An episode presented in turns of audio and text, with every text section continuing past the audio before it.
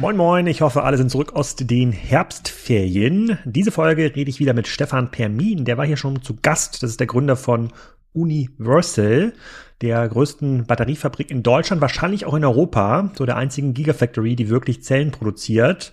Vielleicht gibt's noch die ein oder andere, darüber sprechen wir, aber das ist schon ganz beeindruckend, was Stefan aufgebaut hat. Und wir reden in der Energiezone-Folge natürlich über Energiefragen, wie teuer werden Batterien in der Zukunft, wie schnell gehen auch diese Entwicklungen, was sieht er für Probleme beim Thema Ressourcen, also Lithium, Kobalt und Co. Gibt ein paar spannende Antworten, die Stefan dort ähm, hat. Sollten wieder 30 gute Energieminuten werden, kann man was bei lernen. Und äh, es gibt ein Gerät, das mir eingefallen während des Podcasts, das natürlich auch viele Batterien benötigt. Äh, und äh, die sind zufälligerweise auch Sponsor vom Podcast, nämlich Husqvarna. Und die haben was ganz Neues rausgebracht. Die sind ja Marktführer bei den Automohren, also diesen Rasenmähern, die ganz alleine den Rasen mähen. Und äh, dort gibt es ein Problem oder gab es ein Problem, nämlich dieses Begrenzungskabel, was der Rasenmäher ähm, ja nicht überfahren hat, damit man, äh, damit er eben nicht die Blumen wegmäht oder abhaut aus dem Garten. Da kommt nächstes Jahr ein neues System in den Markt, das NERA-System. Da kann man Rasenmäher jetzt auch mit Satellitennavigation steuern. Ähm, das hätte man wahrscheinlich vor 20 Jahren für einen Aprilscherz gehalten. Jetzt ist es aber soweit und die sind auch ein relativ großer Abnehmer von diesen Batteriezell oder von diesen Batterietechnologien, über die wir gleich reden. Und wann das ganze Thema Batterien nachhaltiger wird oder so richtig nachhaltig wird, welche Rolle auch ähm, Recycling-Anbieter in diesem Umfeld spielen, all das besprechen wir im Podcast. Viel Spaß damit. Stefan, willkommen zu einer Folge Energiezone. Du warst schon mal zu Gast hier vor einigen Wochen. Ich glaube, es war im Juli oder sowas oder im Mai diesen Jahres. Äh, du bist sozusagen Giga, Gigafactory Founder Number One in Deutschland, vielleicht sogar in Europa, kommen wir gleich nochmal dazu. Betreibst ähm, Universal in der Nähe von Kiel. Sag doch mal ganz kurz, was seit dem Podcast, den wir aufgenommen haben, was passiert ist bei dir. Ähm, ja, also es ist es ist eigentlich in erster Linie, denke ich, nichts Spannendes für die Außenstehende passiert, denn wir haben uns fantastisch weiterentwickelt. Das heißt, es läuft weiter mit dem Hochlaufzahlen, so wie wir uns das vorstellen. Im Hintergrund passieren natürlich viele, viele spannende Kleinigkeiten. Ähm, das heißt, äh, ja, äh, da passieren mal Missgeschicke. Äh, ich kann mich noch entsinnen, da hat jemand vergessen, ein Ventil zuzudrehen von der von dieser Slurry, also diese Elektrodenpaste, die wir auf die Folien aufbringen, um die Anoden und Kathoden zu beschichten. Und man muss sich vorstellen, alle waren fokussiert, weil sozusagen, also, also riesiger Topf, 1500 Liter, wird von oben befüllt, muss man sich vorstellen. Alle sind fokussiert auf oben, gucken rein, wie das da reinläuft, freuen sich über die, die Fließeigenschaften und keiner merkt, dass wirklich unten ein kleines Ventil vergessen worden ist zu, zu schließen. Und man muss sich vorstellen, unten ist es rausgelaufen. Es war ein riesiger schwarzer See. Und es ist dann nur aufgefallen, als der erste sozusagen in diesem See stand und gedacht hat, Moment mal, wieso wird das hier so feucht an den Socken? Wie teuer, wie teuer ist so ein Fehler? Ja, das, also da waren so bestimmt 200, 300 Liter dann auf dem Boden. Das muss man dann so ungefähr mit 50 Euro den Liter multiplizieren. Also es ist schon schon ordentlich. Ach, das ja, das geht ja noch. Ich dachte, hier kommt jetzt so eine Millionenzahl, die da abhanden gekommen ist, weil da jemand das Ventil verschlossen, nicht verschlossen hat. Nee, so schlimm ist es nicht. Das ah, alles da und und von den Kapazitäten her vielleicht nochmal, also ähm, für die, die die erste Folge nicht gehört haben, unbedingt nochmal reinhören. Ähm, ich kann mich erinnern, ihr wart so Richtung zweieinhalb Gigawatt sozusagen Batterie- oder Zellkapazität, die ihr dieses Jahr ähm, bauen wolltet. Ist das korrekt? Also nicht ganz. Ähm, eineinhalb sind wir am Betreiben im Bereich Elektronenfertigung. Das heißt sozusagen der Hauptbestandteil jeder Elekt also jeder Zelle sind die sind die Elektronen.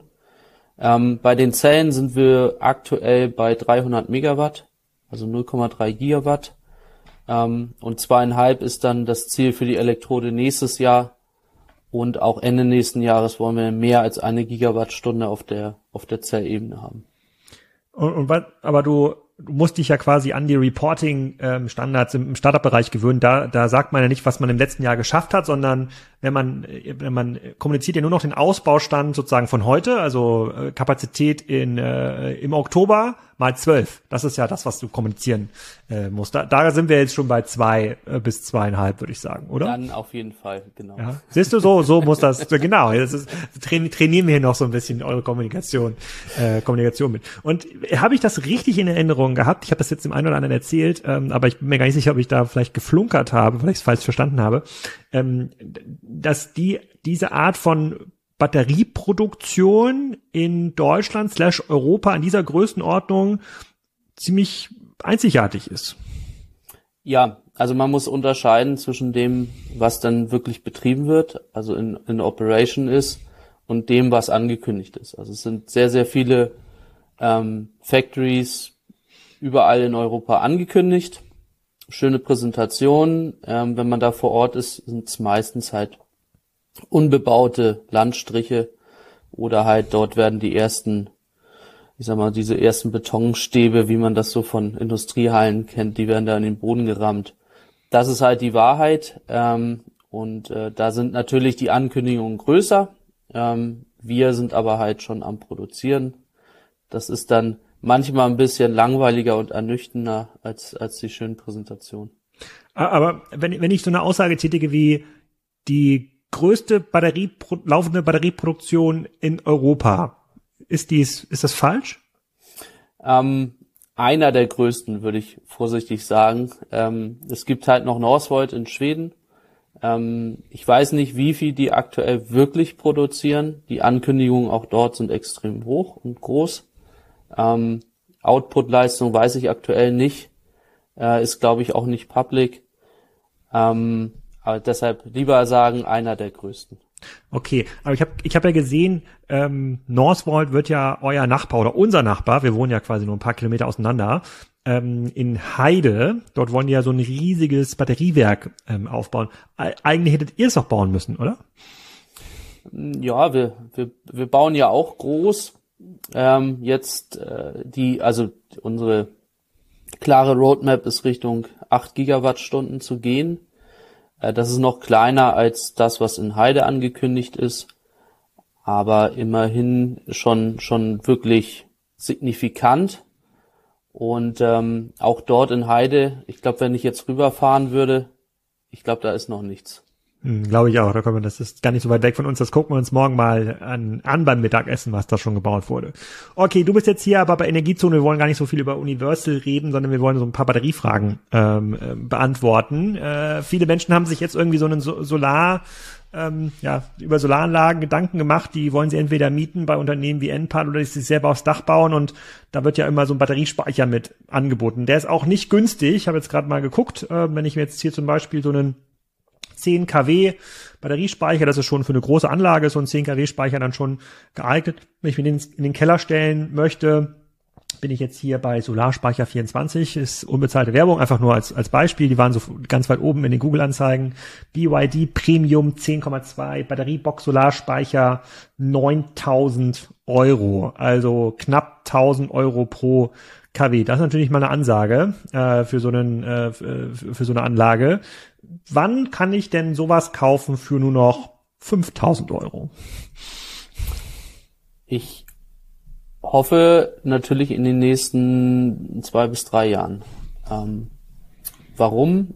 Es ist also wenn wir wir gucken ja immer von der Zelle her als als Universal in dem Fall. Ähm, bei Zellen sind wir ungefähr bei 100 bis 200 Euro die Kilowattstunde. Das ähm, heißt, von dem, was du gerade gesagt hast, ungefähr 20 Prozent. Und warum ist die Batterie dann so viel teurer? Weil es einfach noch keine wirklich großen Fertigungsstrecken für solche stationären Speicher gibt. Und ähm, das ist genau das, was auch in den nächsten Jahren passieren muss, wo auch wir aktuell Gedanken hegen, da weiter in die, in die Wertschöpfungskette einzusteigen, um dann entsprechend günstiger die Batteriespeicher am Markt anbieten zu können. Also wenn man sich den, den Speicher anschaut, ähm, dann kommen, ist der Kostenfaktor 200 Euro die Kilowattstunde, sagen wir mal, der von der Batterie kommt und die restlichen 700 ähm, sind dann im Prinzip vom, vom Systemaufbau. Mhm. Und das, und das kann ist auch ein bisschen Marge drin. Hm. Ja, und das kann aber eigentlich nicht sein, weil wenn man sich die Automobilbranche anschaut, also die, die E-Elektromobilitätsautomobilbranche, dann sprechen wir davon, dass eigentlich 70 Prozent Kosten von der Zelle kommen, 30 Prozent vom Rest. Hm. So, das passt ja irgendwie nicht zusammen zwischen den stationären Speichern und den Speichern, die in den, in den Elektroautos sind. Und das stimmt. Und bleiben wir mal kurz, kurz bei den 200 Euro pro KW, die, es, die ihr quasi heute verlangen müsst ähm, für die äh, sozusagen für diese Kapazität. Ähm, es wird ja relativ viel gesprochen in den Medien auch von ähm, ja Forschung im Bereich Batterien. Das wird irgendwie alles besser, einfacher, schneller. Ähm, jetzt quasi bleiben wir mal bei dieser Lithium-Ionen-Batterie. Ähm, wird denn da der sozusagen das KW dann auch nochmal auf 100 Euro reduziert in den nächsten Jahren? Ähm, ja, definitiv. Aber was man, was ich als erstes vielleicht loswerden möchte, ist, ähm, dass man stärker spezialisieren muss. Also heute kann man sich den Markt so vorstellen, es wird, werden Standardzellen produziert hm. in großen Stückzahlen und die Entwicklung wird halt komplett aktuell dominiert aus dem Automotive-Sektor, weil das sozusagen das größte größte Stück vom Kuchen ist und zwar mit Abstand. Also wir sprechen irgendwie von von 70 Prozent in den 70 Prozent weltweit nimmt der Automotive-Sektor. Genau. Für Batterien. Ah, okay. Also krass. heute noch nicht ganz, aber das das sind die Vorhersagen für die für die absehbare Zeit. Und jetzt kann man sich natürlich vorstellen, dass die ganze Entwicklung in diese Richtung geht. Und ähm, das ist aus meiner Sicht schon eine Fehlentwicklung irgendwo auch, weil wir natürlich im Automobil eine ganz andere Anforderung haben. Stichwort Gewicht, Volumen, das mög möglichst klein, beides mit einem möglichst hohen Energieanteil drin, damit wir eine riesen Reichweite haben. Der stationäre Speicher, den wir uns in den Keller stellen, ganz ehrlich, da spielt Gewicht, ich sag mal 10, 20 Prozent mehr oder weniger, spielt keine Rolle. Ähm, genauso ist es mit dem Volumen. Also im Keller oder im, im Abstellraum, äh, ob das äh, jetzt ein bisschen größer ist, ich meine, das ist so groß wie ein Kühlschrank maximal. Und ob der jetzt sozusagen etwas kleiner, niedriger oder etwas höher ist, das spielt doch auch keine Rolle.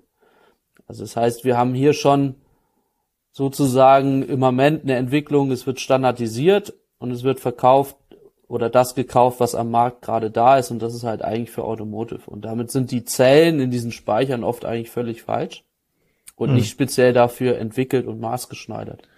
Und genau hier ist halt das Problem, ähm, dass man hier nicht spezialisiert hat und auch letztendlich dadurch eventuell eine zu teure Technologie dort einsetzt.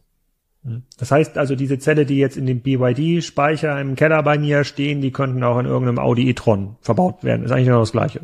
Genau, oder halt in den, in den entsprechenden Autos von BYD. Das ist stimmt. am naheliegendsten. Ah ja, stimmt, ja, aber ja, die gut, das stimmt. Ja, hast recht gehabt.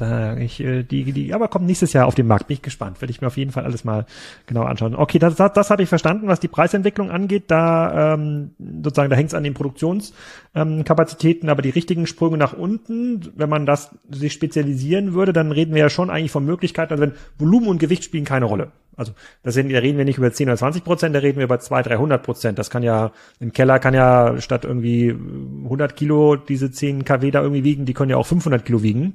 Ich muss sie irgendwie reinkriegen, aber es spielt eigentlich gar keine Rolle und es können auch irgendwie dreimal so groß sein wie ein, äh, wie ein Kühlschrank. Wenn sich diese Art von Spezialisierung ausprägen sollte, also wenn es dann sich lohnen sollte, eine große Anlage zu bauen, die dann Zellen für die, für den Keller baut, dann sind aber schon nochmal so Sprünge drin von, also kann man auch für 30 Euro eine Kilowattstunde produzieren in Zukunft? Ah, für 30 Euro glaube ich nicht. Also zumindest nicht, solange wir bei Lithium bleiben. Mhm. Also im Moment sind die teuren Faktoren das, das Lithium selber und ähm, Metalle wie Nickel und Kobalt. Mhm. Also die treiben gerade die Preise letztendlich hoch, auch von den Zellen. Also gerade auf der, der Rohstoffseite natürlich. Äh, da wird auch viel drauf spekuliert. Ähm, und solange diese Kombination nicht gelöst wird, wird man da nicht auf 30 Euro die Kilowattstunde kommen. Vielleicht kommen wir, ich sag mal, realistisch auf 150 bis 200 dann wirklich auf Speicherlevel. Das wäre so der Best Case. Wenn wir dann noch weiter runter wollen, dann müssen wir auf andere Technologien gehen. Und dort wird natürlich intensiv geforscht. Und das erste, was man als Beispiel mal nehmen kann, ist die Natrium-Ionen-Batterie. Hm. Das heißt, das teure Lithium wird ersetzt durch Natrium. Und wie gesagt, für die Anwendung stationäre Speicher überhaupt kein Problem. Okay, bleiben wir mal dabei. Das ist ja immer der große Kritikpunkt bei Batterien. Ja, da werden irgendwie, ähm, wenn im Kongo irgendwie über Kinderarbeit, äh, so ein bisschen der, die Batterie ist der neue Blutdiamant. Ja, so zumindest die Rohstoffe der, der, ähm, ähm, der Batterie. Ähm, verstehe ich, wenn da jetzt jeder auf dieser Welt ein Elektroauto bauen will und wenn das die größte Nachfrage ist, dann wird das Lithium irgendwann knapp. Dann fängt man wahrscheinlich irg irgendwann an, auch in Schleswig-Holstein danach zu buddeln. Ähm, vielleicht ist das aber geologisch gar nicht so sinnvoll, kann ich mir vorstellen. Ähm, wie weit sind wir denn dann weg von diesen alternativen Batterien. Also ich glaube, wir haben ganz kurz in unserem Hauptpodcast auch drüber gesprochen. Da hast du auch mal sowas von drei bis fünf Jahren sozusagen, bis die ersten Batterien dort serienreif sein, äh, sein können, gesprochen. Aber lass das nochmal ein bisschen äh, spezifizieren. Also so eine Natrium-Ionen-Batterie. Wann kann ich mir die denn in den Keller stellen? Also da, da bleibe ich bei den bei den drei bis vier Jahren. Ähm, da wird's wird's irgendwo in der Region sein. Also der auch die Weltmarktführer im Bereich ähm, Zellfertigung sind intensiv am Forschen und haben auch entsprechende Ankündigungen schon am Markt platziert. Also das ist nicht unrealistisch und ähm, macht dann auch total Sinn, auch wieder aus der europäischen Sicht, weil jetzt kommt das Lithium kommt nicht nicht aus dem Kongo, also das ist das Kobalt. Also wenn Blutdiamant, dann dann ist es ah. vielleicht das Kobalt. Kann man sich auch ähm, anmerken. Kobalt Kongo kann man sich gut merken. Genau. Kleine Eselsbrücke. Mhm. Und ähm, das Lithium kommt halt viel aus, aus China und Südamerika. Also mhm. Chile, Bolivien. Ähm, und ja, also preislich und Verfügbarkeit von Natrium in Europa, das wäre natürlich sensationell, wenn, wenn wir das hinkriegen aber du sagst, es ist schon so, also wir sind, wir reden jetzt nicht von irgendeiner Fraunhofer-Studie, also irgendeiner Anwendungsstudie, sondern wir reden schon von irgendwelchen Technologien, wo es schon prototypische Anlagen gibt, die solche Zellen produzieren. Also man, man kann da quasi Energie reinspeichern und wieder raus, rausziehen. Es ist jetzt nur noch nicht, ja, massenproduktionsfähig. Genau. Also wir sind halt noch nicht in der Serienfertigung. Ähm, das muss noch aufskaliert werden und dann ist es natürlich dieses berühmte Henne-Ei-Problem. Also irgendjemand muss den ersten Schritt machen und sagen, okay, ich baue jetzt eine Zelle mit Natrium und bringe die auf den Markt.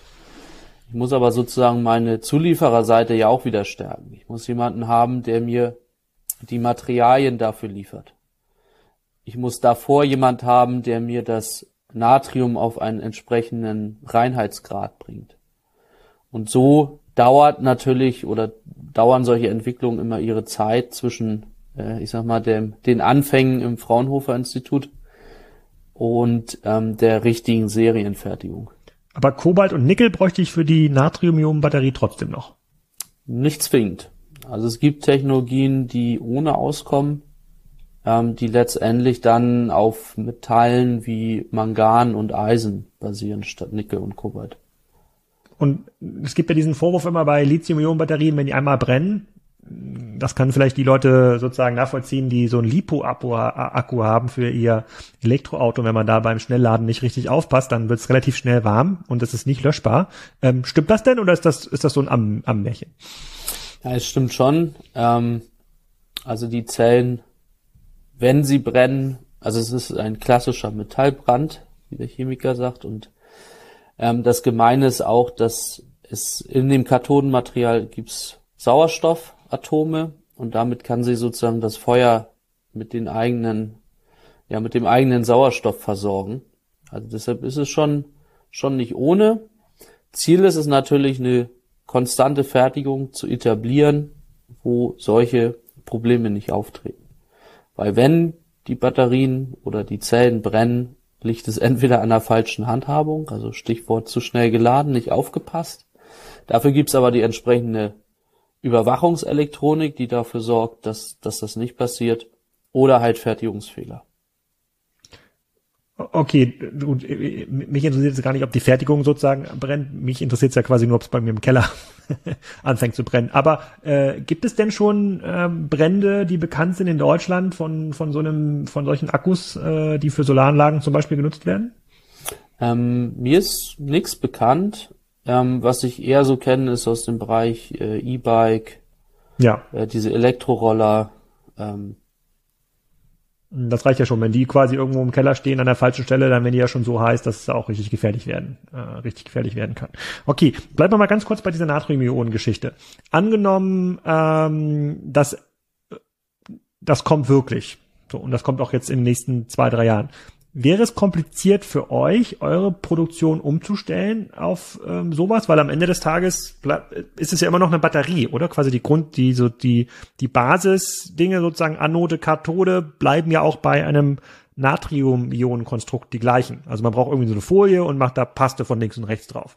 Stark vereinfacht. Genau. Also für uns ist es kein Problem, sich da anzupassen, weil wir natürlich, also wir haben eine extrem flexible Fertigung und beschäftigen uns natürlich auch schon heute mit den entsprechenden Materialien. Ähm, für eine reine, komplett auf Stückzahl ausgelegte Massenfertigung ist der Sprung zumindest schwieriger, sagen wir mal so. Hm. Okay. Aber ist ja schon mal cool zu hören, dass wir da in drei bis vier Jahren sozusagen in diese Richtung kommen. Und sollte es dann auch mit diesen Materialien passieren, die in Europa zur Genüge ähm, ja, lagern, dann haben wir da auf jeden Fall nochmal so ein Preispotenzial deutlich nach unten. Genau, und ähm, wir haben natürlich auch einen anderen CO2-Footprint. Hm. Das wäre ja hier wieder die Überleitung zu den, zu den zweiten bösen Geschichte zu Batterien und Zellen ist natürlich, dass immer der CO2-Rucksack als sehr, sehr groß ähm, dargestellt und berechnet wird. Was teilweise auch sicherlich richtig ist, aber wenn wir natürlich Materialien aus Europa nutzen können, haben wir deutlich weniger CO2 auf der, auf der Transportseite. Dann nächste, nächste Mythos sozusagen um die Batterien. Wie lange halten die denn wirklich? Als ich äh, meinen, meine Solarspeicher hier gekauft habe, dann wurde mir gesagt, ja, man muss so mit acht Jahren ungefähr ähm, rechnen, in der die Batterie grob ihre Kapazität ähm, bringt. Und habe ich jetzt von verschiedenen Tesla-Fahrern ja gelernt, ähm, dass man auch durchaus über eine Million Kilometer oder eine Million Meilen dem Tesla fahren kann und dann immer noch 70 Prozent der Kapazität irgendwie da sind. Und das ist ja bei so einem teuren Produkt, wenn das, auch wenn es nur 80 Prozent der Kapazität sind, ja, also wenn bei einer 10 kW Anlage nur noch 8 kW irgendwie dann effizient rauskommen nach, nach 10 Jahren, reicht das ja immer noch dicke aus. Ähm, wie, ist, wie, wie sieht da die Wahrheit wirklich aus? Die Wahrheit ist, dass es halt stark Software gesteuert ist. Also man muss sich vorstellen, ähm, eine Zelle kann man sozusagen 100% entladen und aufladen. Bei allen Systemen, egal von welchem Hersteller, ist das irgendwie begrenzt. Das heißt, von 100% Kapazität, die physikalisch, chemisch vorhanden ist, habe ich nur 80 bis 90% was ich nutzen darf. Den Rest kappt mir sozusagen der Algorithmus weg. Das heißt also, hier ähm, äh, kann man dann extrem mit der Lebensdauer oder da wird sozusagen mit der Lebensdauer gespielt, indem man weniger frei gibt an Kapazität, die eigentlich da ist. Und so kann, wird auch sozusagen der Unterschied zwischen den, der, dem Elektroauto und dem, dem Speicher gemacht, obwohl da die gleiche Chemie drin ist. Sozusagen bei deinem Speicher könnte es sein, dass der Hersteller der Zelle quasi nur erlaubt, 80 Prozent zu nutzen und dadurch kommen dann die acht Jahre Lebensdauer zustande. Im Tesla werden vielleicht 90 Prozent genutzt und damit ist die Lebensdauer entsprechend ein bisschen weniger. Aber was, was, was baut sich denn da physikalisch ab? Also wird, wird die Zelle irgendwie schlaff oder äh, ist das Material irgendwann nicht mehr so speicherfähig? Ja, man, man muss sich, ja, so kann man es so ein bisschen, es sind, sind Alterungserscheinungen, also so, eigentlich wie bei uns Menschen. Ähm, wir, wir kriegen ja auch irgendwie Falten und ähm, ja, vielleicht kann man sich das so auch vorstellen. Also dass im Prinzip, ja, dass das so ein bisschen, das Material ähm, kriegt so kleine Risse, ähm, kriegt Verschleißanscheinungen an der Oberfläche, ähm, der Innenwiderstand baut sich auf, das heißt also, die ähm, Lithium-Ionen können nicht mehr so einfach von, von Anode und Kathode hin und zurück sich bewegen. Ähm, in der Mitte haben wir den Separator. Das ist so ein, muss man sich vorstellen, ähm, da sind so ganz viele kleine Löcher drin. Und dann kann man sich vorstellen, dass mal so eine Pore auch verstopft. Also das sind alles Alterungserscheinungen, die nach und nach auftauchen und ähm, wo dann die Zelle immer weniger Leistung bringt sprich Kapazität. Hm, okay, also die acht Jahre können durchaus stimmen, die mir dort ähm, verkauft worden sind. Ähm, dann Absolut. hast du schon, dann hast du schon ein Thema äh, sozusagen genannt, sozusagen der CO2-Footprint. Ähm, der wird ja im Wesentlichen argumentiert über die relativ langen äh, Lieferwege der Rohstoffe und äh, unter welchen Konditionen die irgendwie abgebaut werden. Ähm, dem entgegen ist ja quasi dieses theoretische Recyclingpotenzial. Wenn ich jetzt hier, wenn die BID, BYD, sorry, dass wir jetzt diese Marke so ein bisschen stressen, aber äh, angenommen, dieser Akku bringt es irgendwann nicht mehr im Keller und der, da kommt nur noch irgendwie ein kW, zwei kW raus. Kann man den denn recyceln? Also kann man diese Rohstoffe irgendwie so zerlegen, dass das ähm, sinnvoll geht? Es gab ja einige relativ hochfinanzierte Startups ähm, weltweit, äh, die solche Recyclinganlagen aufbauen wollten, um so eine Circular Economy rund um die Batterie zu bauen. Wie, wie weit geht's damit? Ähm, ja, wir, wir bauen kräftig auf, würde ich sagen, in dem Bereich. Ähm, heute ähm, wird de facto kaum oder gar nichts recycelt. Ähm, deshalb müssen halt diese Firmen aufgebaut werden, die müssen auch unterstützt werden. Da sind wir auch beteiligt. Wir helfen natürlich auch diesen Recyclingunternehmen mit ähm, auch unserem Abfall aus der Produktion quasi zu, zu üben und zu lernen am Produkt. Und dann ist es das klare Ziel, auf jeden Fall Lithium, Nickel und Kobalt zurückzubringen. Zusätzlich ähm, noch Kupfer, wir haben auch einen Kupferanteil drin. Ähm, das sind die Materialien, die, die dann ja recycelt werden sollen in Zukunft. Wie weit ist da die Recycling-Technologie? Also wenn man jetzt mal hier so einen 30 Kilo äh, Speicher aus dem Keller irgendwo hinbringen und dann sage ich, okay, jetzt bringen wir mal die ganzen Rohmaterialien da raus. Also wie viel Prozent von dem initial investierten Rohstoffen bekomme ich da wieder zurück? Ähm, heute sind wir, glaube ich, so bei, bei 60 Prozent, aber das sind Pilotfabriken hm. oder Linien in der Regel. Ziel ist es, auf 85 Prozent zu kommen. Hm. Und das wäre ja schon wirklich nah dran an der Circular ähm, Economy. Ja, ich glaube da, also wenn man sich auch klar macht, ähm, Lithium ist ja ein sehr, sehr leichtes Metall. Ähm, wenn man sich klar macht, wie wenig da nachher drin ist in Gramm, also wenn ich so eine 300 Gramm Batterie habe, dann sind, sind da ja vier bis fünf Gramm Lithium drin und, und die jetzt da rauszuholen, das ist schon eine schon eine beachtliche Leistung. Ist der Lithiumanteil der wertvollste Teil da drin? Mm, Im Moment ist Kobalt der teuerste Rohstoff, aber Lithium holt gut auf, sage ich mal vorsichtig, und die neuen Materialien versuchen immer weniger Kobalt. Also es ist immer so eine Kombination aus Lithium, Nickel, Mangan und Kobalt oft. Und man versucht sozusagen immer weiter den Kobaltanteil runterzufahren. Hm. Wir hatten auch schon kurz im Podcast drüber gesprochen, äh, wie weit irgendwie Tesla ähm, ist. Da wird ja auch immer ähm, ja, gemutmaßt in den verschiedenen Fachforen, äh, ähm, in denen sich aber jeder anmelden kann, muss man dazu sagen, nicht nur die Experten, ähm, dass die jetzt schon viel weiter wären und den, ich weiß gar nicht was, welchen Anteil sie gesenkt haben, den Kobaltanteil oder den Lithiumanteil, irgendwas haben sie auf jeden Fall gesenkt. Ist das so oder macht die da irgendwas ganz anders? Haben die da eine bestimmte Verfahrensweise entwickelt, die ihnen das ermöglicht, die jetzt einen Audi, VW, Northvolt nicht so einfach nachbauen kann?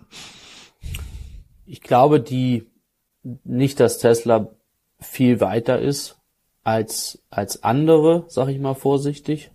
Ähm, natürlich, also man muss fairerweise sagen, Tesla hat ja eine Kooperation am Anfang oder immer noch mit Panasonic. Also mhm. letztendlich die Zelle im Tesla äh, gerade wenn der Tesla aus den USA kommt, kommt letztendlich von Panasonic, ist von Panasonic entwickelt und gefertigt worden. Ich glaube, so fair muss man sein und das, das kann man auch überall nachlesen. Inzwischen hat natürlich auch Tesla das Netzwerk erweitert, also in der Fabrik in, in China zum Beispiel kommen die Zellen, glaube ich, nicht mehr unbedingt von, von Panasonic, sondern von anderen Zellherstellern wie CATL zum Beispiel. Ähm, das heißt also, Tesla ist nicht unbedingt wirklich der Zellfertiger, sondern hat da gute strategische Kooperationen, sind die eingegangen. Teilweise ist Tesla aber natürlich auch selber am Forschen und die versuchen natürlich dort die, die Limits weiter zu pushen. Und die Ansätze, die sie haben, die sind sehr, sehr gut. Mhm. Ähm, und sicherlich geht das absolut in die richtige Richtung, was Energiedichten angeht, was Verbesserungen angeht, vor allen Dingen für den Anwendungsbereich Automotive. Mhm. Also das machen sie super, aber was sie tausendmal besser machen, ist Marketing. Da sind sie einfach sensationell, weil genau wie du sagst, jeder hat das Gefühl, die sind eigentlich fünf Jahre voraus. Aber das heißt, du, das heißt, den Audi e-tron, den ich mir kaufen sollte, der, der kann eigentlich genauso viel wie der Tesla. Die haben noch nicht den Elon an der Spitze. Hm, ich glaube, der Unterschied liegt nicht in der Zelle. Also ich gucke natürlich jetzt hm. vollkommen aus der reinen Zellsicht drauf. Was Tesla aber, glaube ich, besser macht und auch, die haben halt das Elektroauto von Anfang an um die Batterie her herum gedacht. Und das ist der Riesenunterschied zu allen anderen Automobilfertigern, die natürlich erstmal gesagt haben, ich nehme quasi den Benzintank und den Verbrennungsmotor aus dem Auto raus und versuche jetzt irgendwie in den Bauraum eine Batterie reinzubauen. So sind, sind die ja eingestiegen. In, und diese grundsätzliche Denke aber zu sagen, okay, ich habe irgendwie eine Batterie, das ist das schwerste, größte und teuerste Bauteil in meinem Elektroauto und drumherum baue ich jetzt den Rest Auto. Ähm, das ist, glaube ich, das, was Tesla von Anfang an richtig gedacht hat. Glaubst du, dass ähm, in Zukunft es einen Wettbewerb gibt zwischen Wasserstoffspeichern und Batteriespeichern für größere Anlagen, also rund um Biogas zum Beispiel oder rund um Windkraftanlagen, um dann ähm, äh, sozusagen Spitzenlasten wegzuspeichern? Habe ich ja mit Uwe Petersen oft jetzt besprochen, braucht man ja einen Elektrolyseur im Zweifel, der wandelt das in Wasserstoff um, dann gibt es ein bisschen Wärmeenergieverlust, wenn das nicht gekoppelt ist, dann, äh, dann verliert man damit was, dann kann man diesen Wasserstoff dann wieder zurück verwandeln in, ähm, in Energie oder in Strom, wenn das irgendwo gebraucht äh, wird, ist im Grunde eine Speicherform, braucht man auch viel Platz dafür, man braucht dieses, man braucht diesen Elektro, Elektrolyseur, ist aber schon gut machbar heute und das, den Wasserstoff könnte man auch sogar in Erdgasnetzen mit einspeisen und, und verbrennen. Ähm, glaubst du, da gibt es einen Wettbewerb oder ist das noch gar nicht absehbar, weil die Nachfrage nach Batterien einfach noch so viel größer ist als das Angebot in, in, in, in den nächsten zehn Jahren, dass sich diese Frage gar nicht stellt? Also ich bin natürlich hier so ein so ein Pro-Batterie-Vertreter, das wundert natürlich jetzt kein. Aber du bist ja hier in der Energiezone, hier geht's ja nur um die Fakten. ähm, ich muss ehrlich sagen, ich, ich kenne Preise von, von Speichertanken für Wasserstoff nicht. Ich kenne auch keinen, also weiß auch nicht, was ein Elektrolysator ähm, kostet. Ungefähr 1000 Euro pro kW. Okay. Elektrolyseur. Ähm, Elektrolyseur, so heißt das richtig. Okay, auf jeden Fall ähm, kann ich einfach nur hier pro Batterie mal sagen, dass äh, die Batterie natürlich sehr gut mit schwankenden Energiezufuhr und Abfuhr zurechtkommt und hocheffizient ist. Also wenn ich also kein Wärmeverlust zum Beispiel. Wir haben keinen Wärmeverlust. Wir haben auch bei längeren ähm, Standzeiten keinerlei Verlust. Die Selbstentladung ist ist extrem klein für Batterien. Ähm, das heißt also, wir können, egal welche Energie sozusagen da ankommt, die können wir eigentlich speichern. Und wenn jetzt äh, fünf Minuten ganz viel Strom kommt, dann können wir den genauso speichern, wie wenn äh, das sozusagen über zwei, drei Stunden verteilt ist. Hm. Und ich habe mal ge gehört, dass sowohl der Elektrolyseur als auch sozusagen die Brennstoffzelle, die nachher den Wasserstoff wieder umwandelt in die elektrische Energie, eher oder besser in einem Optimum arbeiten. Das heißt ja. also, die mögen keine Schwankungen. Und das heißt also, ähm, es könnte sein, dass in Zukunft die Batterie das Optimum oder hilft, das Optimum aus der Brennstoffzelle und dem Elektrolyseur rauszuholen. Das könnte ich mir vorstellen. Oder bei kleineren Anwendungen, dass wir vielleicht dann nur Batterien haben, weil die einfach besser mit schwankenden Leistungen zurechtkommen. Ja, sehr geil. Ich frage mich, äh, wann ich dann wohl den äh, Universal Batteriespeicher bei mir im Keller stehen habe, auf äh, Natrium-Ionen-Basis natürlich, nicht mehr auf äh, Lithium-Ionen-Basis. Aber wenn wir Energiezone lange noch betreiben, äh, sehe ich da auf jeden Fall eine Chance, äh, sozusagen, dass das auch irgendwann äh, ähm, kommt. Ich habe noch eine lange Liste an weiteren Fragen, aber wir haben das Energiezone-Format extra nur so halbstündig ähm, gewählt. Die machen wir einfach in der zweiten Folge. Was sagst du dazu? Finde ich super. Sehr gut. Vielen Dank, Stefan. Danke, Alex. Das war's. Nächsten Donnerstag geht's normal weiter im Kassenzone Podcast mit Bike24. Mega geiles Business, ähm, extrem beeindruckende Performance. Mehr dazu nächsten Donnerstag.